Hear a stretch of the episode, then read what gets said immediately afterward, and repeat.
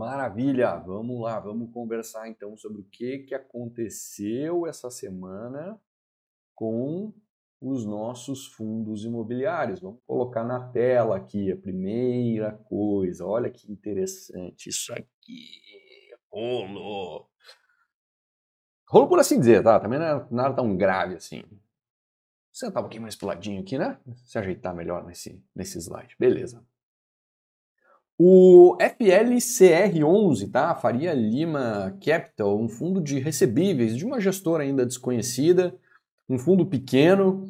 É, esse fundo tem um patrimônio líquido aí de 50 milhões de reais, um fundo bem pequeno de uma gestora desconhecida. E uns 85% mais ou menos desse patrimônio aí, desses poucos 50 milhões que tem lá, estão dentro de outros fundos imobiliários, né? Ou seja, 85% do, das cotas deles estão em posse de outros fundos imobiliários. Então, é por isso que é um fundo que ele aparece pouco. Talvez eu esteja falando desse fundo aqui e poucas pessoas o conheçam. E vai ser por causa disso, tá? Mas mesmo sendo um fundo pouco conhecido, eu quero trazer esse assunto aqui porque isso aqui tem implicações num outro fundo, esse sim mais conhecido, o MCCI, tá? o fundo de recebíveis da Mauá Capital. Esse sim, mais conhecido, com uma base grande de cotistas, é, que também tem esse mesmo CRI. Tá? CRI esse cujo devedor pediu recuperação judicial. O que, que é recuperação judicial? É quando a empresa, cara, tá mal das pernas, não consegue pagar as contas, tá antes de falir, ela pode pedir recuperação judicial. Basicamente é dizer o seguinte, ó, vou pedir recuperação judicial. Significa que se o juiz conceder essa recuperação judicial, eu vou repactuar todas as minhas dívidas. E aí muitas vezes, como é que funciona o processo? Então, os caras pegam, ah, meu, pega todo mundo que para quem eu devo aqui, todo mundo que eu tenho alguma coisa para pagar, bota tudo no mesmo saco e não é exatamente o mesmo saco, tá? Se tiver um advogado me ouvindo aqui, vai dizer, pô, o cara tá falando bobagem. Não, cara, eu tô simplificando ao máximo só para as pessoas entenderem, tá? Então você bota todo mundo ali no mesmo saco e diz assim, ó, agora vamos renegociar isso aqui. Eh, a maioria das vezes, ó, minha dívida é de 100, então vamos fazer o seguinte, cara, eu vou pagar 50 em 5 anos. Beleza? Quer, quer, não quer, bicho. Corre atrás aí das tuas garantias, aí nós vamos entrar em falência e tal. Não vai, não vai ninguém recebe nada. Tá? Então, a recuperação judicial normalmente é, faz com que a empresa consiga repactuar suas dívidas de uma forma que ela consiga se recuperar e não vá à falência. Por isso o nome recuperação judicial. Tá?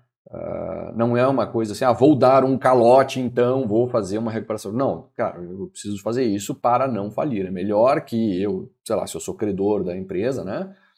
É melhor que eu receba alguma coisa em algum prazo do que eu não receba nada daqui para frente. Então, é, claro que a empresa daí chama todo mundo, né, renegocia com a turma e aí repactua as coisas e tal. Bom, aí o que acontece? O devedor desse CRI pediu recuperação judicial. Tá? É, mas vamos lá, tá, dentro do fundo, o que, que isso significa aqui? Esse fundo ele tem 5 milhões de reais nesse CRI. Tá? Isso representa 10% do patrimônio do fundo. É bastante coisa. Lembra que eu falei que o patrimônio desse fundo aqui é de 50 milhões? Pô, 10% do patrimônio dele tá nesse CRI. Olha o tamanho do problema do fundo. Por isso, eu sempre digo que diversificação é importante. Que é, emprestar dinheiro para é, pessoas, vamos lá, o, o, que um fundo de CRI faz, ele tem que ser super diversificado, porque um dia vai dar problema. E, pô, que dê problema num CRI, sei lá, que represente 2% da carteira. E não num que represente 10%. Só que, claro, o fundo começou, não, não é um fundo é, muito antigo, é um fundo pequeno, então ele não vai ter uma mega super diversificação, deu azar de ter problema justamente com um CRI que é super representativo na carteira dele. O que, que tem a ver essa história com o MCCI? Porque ele tem esse mesmo CRI também, tá? Aquele fundo, o MCCI, ele tem é, exatamente esse mesmo CRI aqui. Só que, apesar de ele ter um volume financeiro bem maior do que esse fundo aqui, o FLCR, ele representa talvez nem 2% do portfólio dele. Ou seja, qual é o tamanho do problema para ele? Ah, quase é pequeno. Vamos dizer quase nenhum, porque também, né? Mas é bem pequeno. Bem, bem, bem, bem pequeno mesmo. Então não é um grande problema para ele. Para esse fundo aqui, sim. O próprio MCCI, ele é cotista desse fundo aqui. Então ele, tem, ele pega de novo um pedacinho do problema, mas desse tamanho também, né? Mas o MCCI tem uma participação bem relevante, eu não vou me lembrar exatamente quanto, sei lá, 15, 20, 30%, uma participação bem grande aqui nesse fundo aí. Só que o MCCI tem um patrimônio bilionário, né? E, e o FLCR, patrimônio pequeno. Bem, esse CRI todo, que está distribuído lá um pouquinho no MCCI, outro pouquinho aqui no, no FLCR, outro pouco talvez em outro lugar, esse CRI inteiro ele é de 35 uh, milhões de reais. Então, é um CRI pequeno. E ele possui sim garantia real, possui avais como garantia, ele tem uma série de garantias, inclusive uma garantia real, uma alienação fiduciária. Tá? O que, que, diz essa alienação fiduciária? Que ela é, é, existe essa alienação de o equivalente a uma fração de 82% do imóvel que está avaliado, na verdade não está, mas ele tem um preço mínimo ali de, de, se for o caso de a leilão, de 133 milhões de reais, que é o imóvel do hotel, tá? onde esse, essa empresa aí que pediu recuperação judicial opera. Uh, é relativamente confortável, assim, o tamanho da garantia o tamanho da dívida, né? um CRI de 35 milhões, que já provavelmente já pagou parte do que tinha que pagar, então o saldo devedor dele não deve ser desse tamanho todo. E ele continua tendo 133 milhões de garantia. Na verdade, 82% de um imóvel de 133 milhões. Isso dá mais ou menos três vezes o valor do CRI em garantia. Então, tem lá algum conforto de que, pô, se eu precisar acessar essa garantia aí, né, eu posso acessar outras primeiro. Se eu precisar acessar essa garantia, é bem provável que essa garantia cubra o saldo devedor e todo mundo que colocou dinheiro nesse CRI aí recupere uh, a sua grana. A questão é o prazo disso acontecer, né? É, ninguém quer que isso aconteça, por mais que a garantia seja boa, que ela cubra com folga, absolutamente ninguém quer que isso aconteça porque isso estraga todo o fluxo que o, os, os, credores, né, esses fundos aqui, e o CRI, o próprio CRI, estava esperando receber daquilo. Enfim, é, apesar do fundo ser pouco representativo ali, ter bem poucos cotistas, bem pouca liquidez, é, Vale a pena ser citado porque é um caso emblemático, isso pode acontecer com outros fundos imobiliários. Eu diria que vai acontecer com outros fundos imobiliários, porque em crédito não é uma questão de se eu vou ter problema, de se eu vou levar um calote, e sim de quando e de que tamanho vai ser. Né? Vai acontecer, a gente não sabe o tamanho, nem quanto, mas vai, é só uma questão de tempo. Aqui aconteceu, aconteceu grande nesse fundo. No MCCI é a mesma operação, maior do que essa, porque tem mais de 5 milhões lá no MCCI, mas é um fundo bilionário de forma que a operação representa muito pouco de lá. Beleza? Vamos adiante aqui então. Aqui eu juntei dois em um, tá? Uh, aqui a gente está falando de XPLG11 e XPPR11, tá? Dois fundos geridos pela XP Asset. E os fatos relevantes que eles divulgaram, eu juntei porque eles eh, são da mesma natureza, né? Eles divulgaram uma reavaliação imobiliária dos seus patrimônios. Essa reavaliação foi feita pela Colliers, uma das maiores eh, consultorias imobiliárias, talvez do mundo, e já tradicional nesse ramo de avaliação imobiliária. Então, ela foi contratada para fazer as avaliações desses dois fundos que foram divulgadas agora.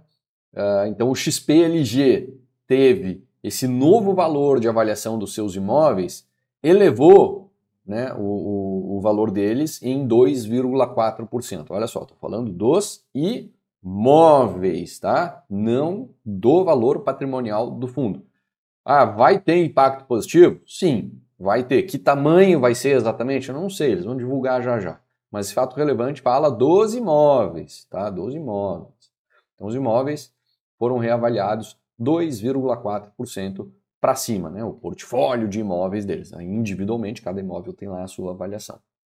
No caso do XP Properties, essa mesma avaliação de todo o portfólio imobiliário uh, chegou num valor 3,1% menor do que a última avaliação feita. Tá? Então, os, os imóveis do XPLG se valorizaram, valores de avaliação, né?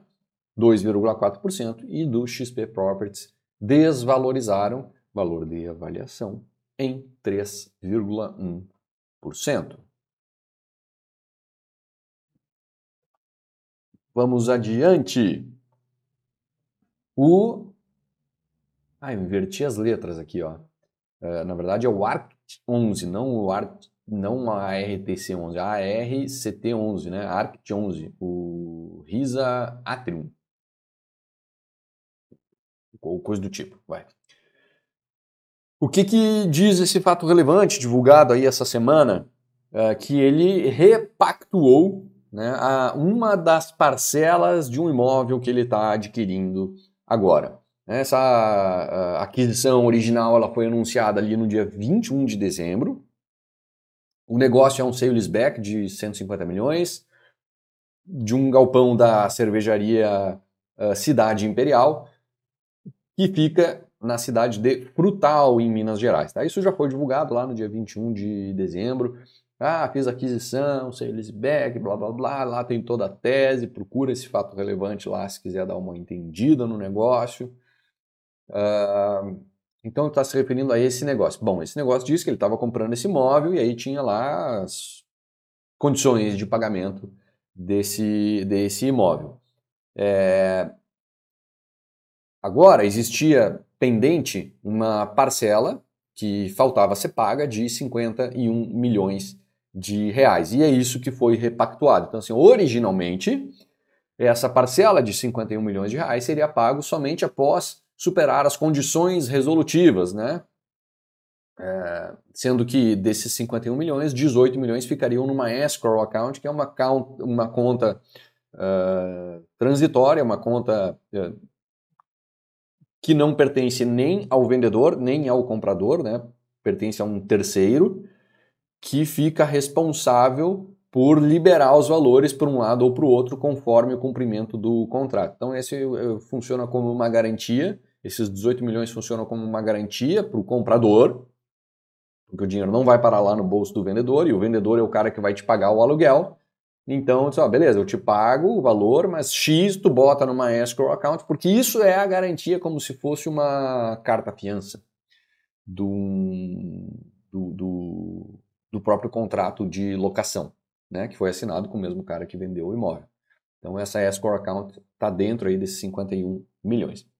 Estou explicando isso, mas isso aqui eh, não mudou para essa repactuação.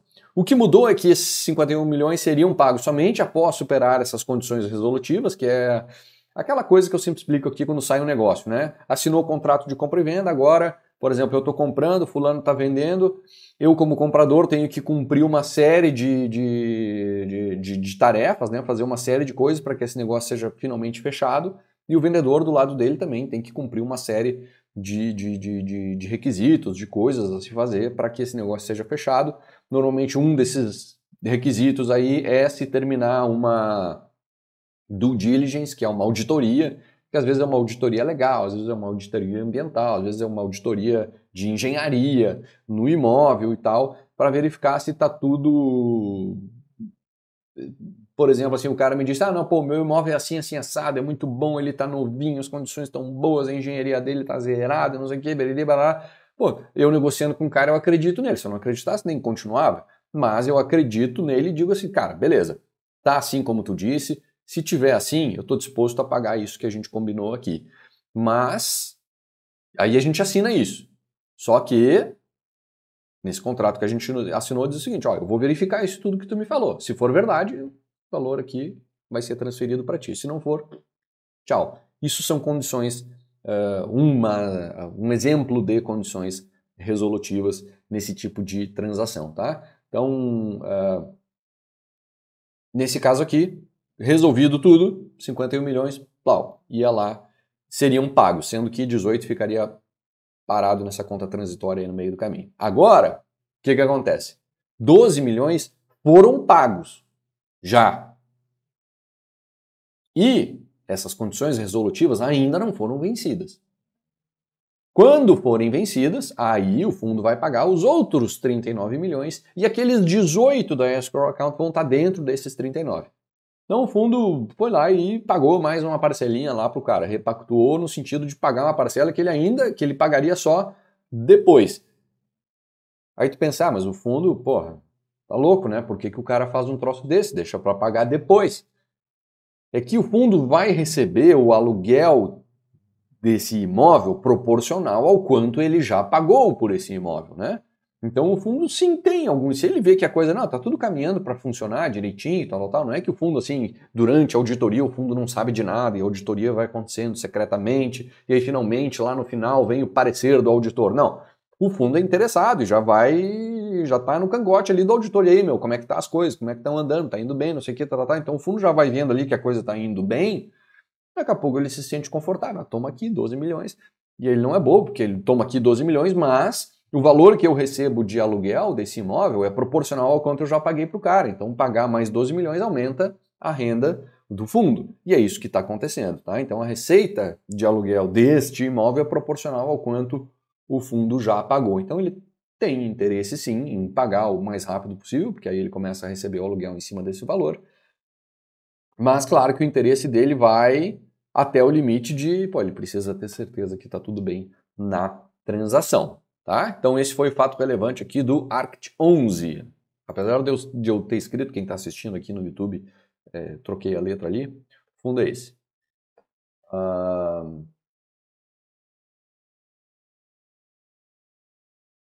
Vamos adiante aqui, depois eu dou uma olhadinha no chat ali nos comentários da turma. Bom, o GGRC11, olha só, que legal. Legal nada, né? Mas de novo com esse fundo. Pegou fogo no imóvel do GGRC. Mais uma vez. Gosta do incêndio, né? Brincadeira minha aqui. É... O incêndio no galpão da Covolan, talvez há pouco tempo atrás a gente já tenha falado de uma disputa judicial aí entre GGRC e Covolan. Estava lá a Covolan questionando um contrato atípico, não, não vou pagar integral, vou entrar na justiça, ganhou liminar, o fundo foi lá, caçou liminar e não sei o que, e eles estão nessa briga aí, e é esse imóvel aqui que está no meio dessa confusão. Bem, nada a ver com o processo, ou sim, aí vai de quem gosta de acreditar em teoria de conspiração, também não, faz, não faço ideia do que, que o que, que seria bom para qualquer um dos lados aqui, um incêndio no meio dessa disputa, não, acho que não tem sentido nenhum, mas tem quem goste aí de uma teoriazinha da conspiração. Para mim, uma infeliz coincidência, mas enfim, eu não penso o que quer. Vamos lá, esse galpão fica ali em Santa Bárbara do Oeste, em São Paulo. Ele ocorreu na noite de sábado, tá? Pegou fogo ali. É... Esse fogo afetou, assim, barra, destruiu o equivalente a 5 mil metros quadrados de galpão. Você pensa, nossa, é área pra caramba. Sim, é área pra caramba, mas a gente está falando de um imóvel aqui com uma área total de 38 mil metros quadrados. Então, sim, é uma área relevante, mas não destruiu todo o imóvel. O galpão está de pé. Todo queimado, mas está de pé. Então, assim, esse galpão, a, a, a, gestora lá foi rápida em comunicar, já segunda-feira ela soltou esse fato relevante, ela disse, ó, oh, galpão tem seguro, tá tudo certo, a gente já está acionando a seguradora, é, tem um monte de trâmite burocrático para ser vencido e tal, mas enfim, não, não, não deve gerar prejuízo é, patrimonial, por assim dizer, para o fundo. Mas agora, claro, a disposição da Covolan em pagar esse aluguel, que já não era boa, agora é menor ainda, né? Mas enfim, aí é outra história. Vamos ver como é que desenrola aí os próximos meses nessa desse rolo aqui, dessa disputa do GGRC com o próprio inquilino. Tá? E aí, o Rodrigo está perguntando do GGRC, Rodrigo, é isso? O inquilino é a Covolan. Tá? se a tua pergunta for sobre quem é o inquilino desse imóvel, é o inquilino chama-se Covolan. Uh, vamos lá, o RBED 11, tá? o Rio Bravo Renda Educacional, ele divulgou um fato relevante uh, dizendo que ele desistiu da aquisição, né? que, sendo mais preciso nas palavras, ele fez um aditamento ao contrato no qual ele diz, na verdade é um distrato, é um distrato uh, daquele contrato de compra e venda que tinha sido assinado. Tá? É... Então, assim, ele simplesmente voltou atrás. Era, é, aquela compra é, eram cinco ativos, cinco imóveis educacionais que ficavam em Minas Gerais, Rio de Janeiro e Goiás. Tá? Nesses três estados, o valor da transação era de 180 milhões de reais e o fundo já tinha pago um sinal de 1%, ou seja, 1 milhão e 800 mil reais. Tá? Esse sinal vai ser devolvido para o fundo. Então, isso ele já deixa claro ali no, no, no fato relevante, ele vai ser devolvido para o fundo. O fato relevante não explica o motivo da desistência, tá? Ele não é claro ao dizer qual é o motivo da desistência, por que, que se desistiu. É... Então, assim, pode ser que o próprio fundo tenha voltado atrás, porque quis, ou pode ser que na durante as durante as diligências e tal, pode ter aparecido alguma coisa que desse uh, a oportunidade, por assim dizer, de o fundo desistir do negócio. Uh, de novo, o fato relevante não deixa claro o que pode ter acontecido. Eu acho, acho que, que alguma coisa pegou ali na diligência. Acho. Por outro lado, talvez ele simplesmente tenha eh, desistido desse negócio, porque é o seguinte, o fundo tem um patrimônio lá de 285 milhões de reais, essa aquisição era de 180 milhões, ele não tem dinheiro em caixa. Então essa compra teria que vir muito provavelmente através de uma emissão, mais uh, uma alavancagem para o fundo. E ele está sendo negociado abaixo do valor patrimonial, a emissão ia dar pau pra caramba, iam falar mal pra caramba da Rio Bravo de novo e tal, tal, tal. Então, assim, se apareceu alguma coisa lá na auditoria, talvez a gestora tenha dado graças a Deus ó, de poder cair fora de uma forma uh, a receber o próprio sinal, que não é muita coisa, mas é um, quase 2 milhões de reais, né? Então essa é a história aí da, da, do RBED 11. Agora, desistiu do último negócio anunciado. Certo? E se eu não tiver enganado, a gente encerra Aqui são esses os fatos relevantes da semana, certo? Uh, vamos lá.